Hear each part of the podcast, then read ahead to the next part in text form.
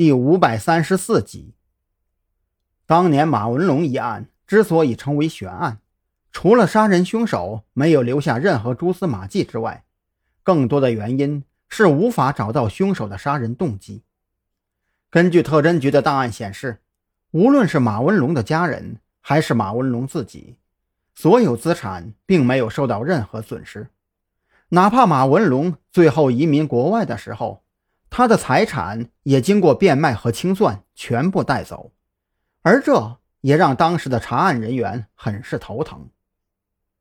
你觉得凶手的杀人动机是什么？蓝雨桐回想起档案内容，不由得沉声问道。张扬没有当即回答这个问题，他的目光反复扫过那具尸体，本想点根烟。却忽然想起死亡现场不能抽烟，不由得苦笑着摇头。我有几个猜测，杀人动机可能有三个：第一，杀人灭口，因为孔副队长曾经说过，他们的警员在梁月英家中进行布控，这说明梁月英本身底子就不是太干净。这第二就是分赃不均，梁月英很有可能在犯罪过程中拿了不该拿的利益。至于这第三嘛，也是我觉得可能性最大的，是醉翁之意不在酒。醉翁之意不在酒。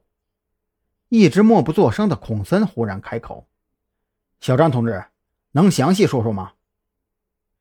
现在还不太好说，但是直觉告诉我，这个梁月英绝对不是最后一个死亡人员。我建议立刻对王彦凯其他家人进行监视和保护。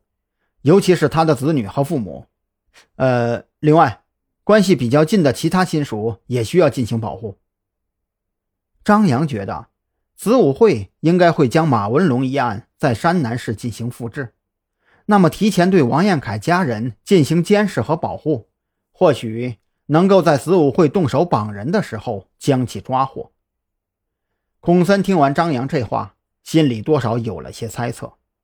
作为一个在一线岗位上奋斗了二十年有余的老刑警，此时此刻，直觉告诉他将会面临一次极大的挑战。小王，你回队里带上二组，先把王彦凯的老母亲保护起来。孔森对门口的年轻警员说完这话，转头看向张扬。根据我们的调查，王彦凯父亲已经去世，他的母亲住在市中心的一套单元房里。但是最麻烦的还是他的女儿，远嫁去了其他城市，我们暂时没有能力对他进行保护。但是出了这档子事儿，他肯定会回来给梁月英奔丧。等他进入山南市范围，我们就对他进行监护。张扬点了点头。特侦局没几个人手，这种事儿还是交给孔森去安排比较靠谱。自己的精力没必要浪费在定点监护上。现场勘查结束之后，孔森也随即安排对梁月英尸体进行尸检。在他看来，梁月英的死状很奇怪，明显是溺水而亡，却没有大多数溺亡尸体的症状。或许弄清楚他的死亡原因，这个案子也就迎刃而解了。可当验尸报告出来之后，孔森的脸色变得非常难看。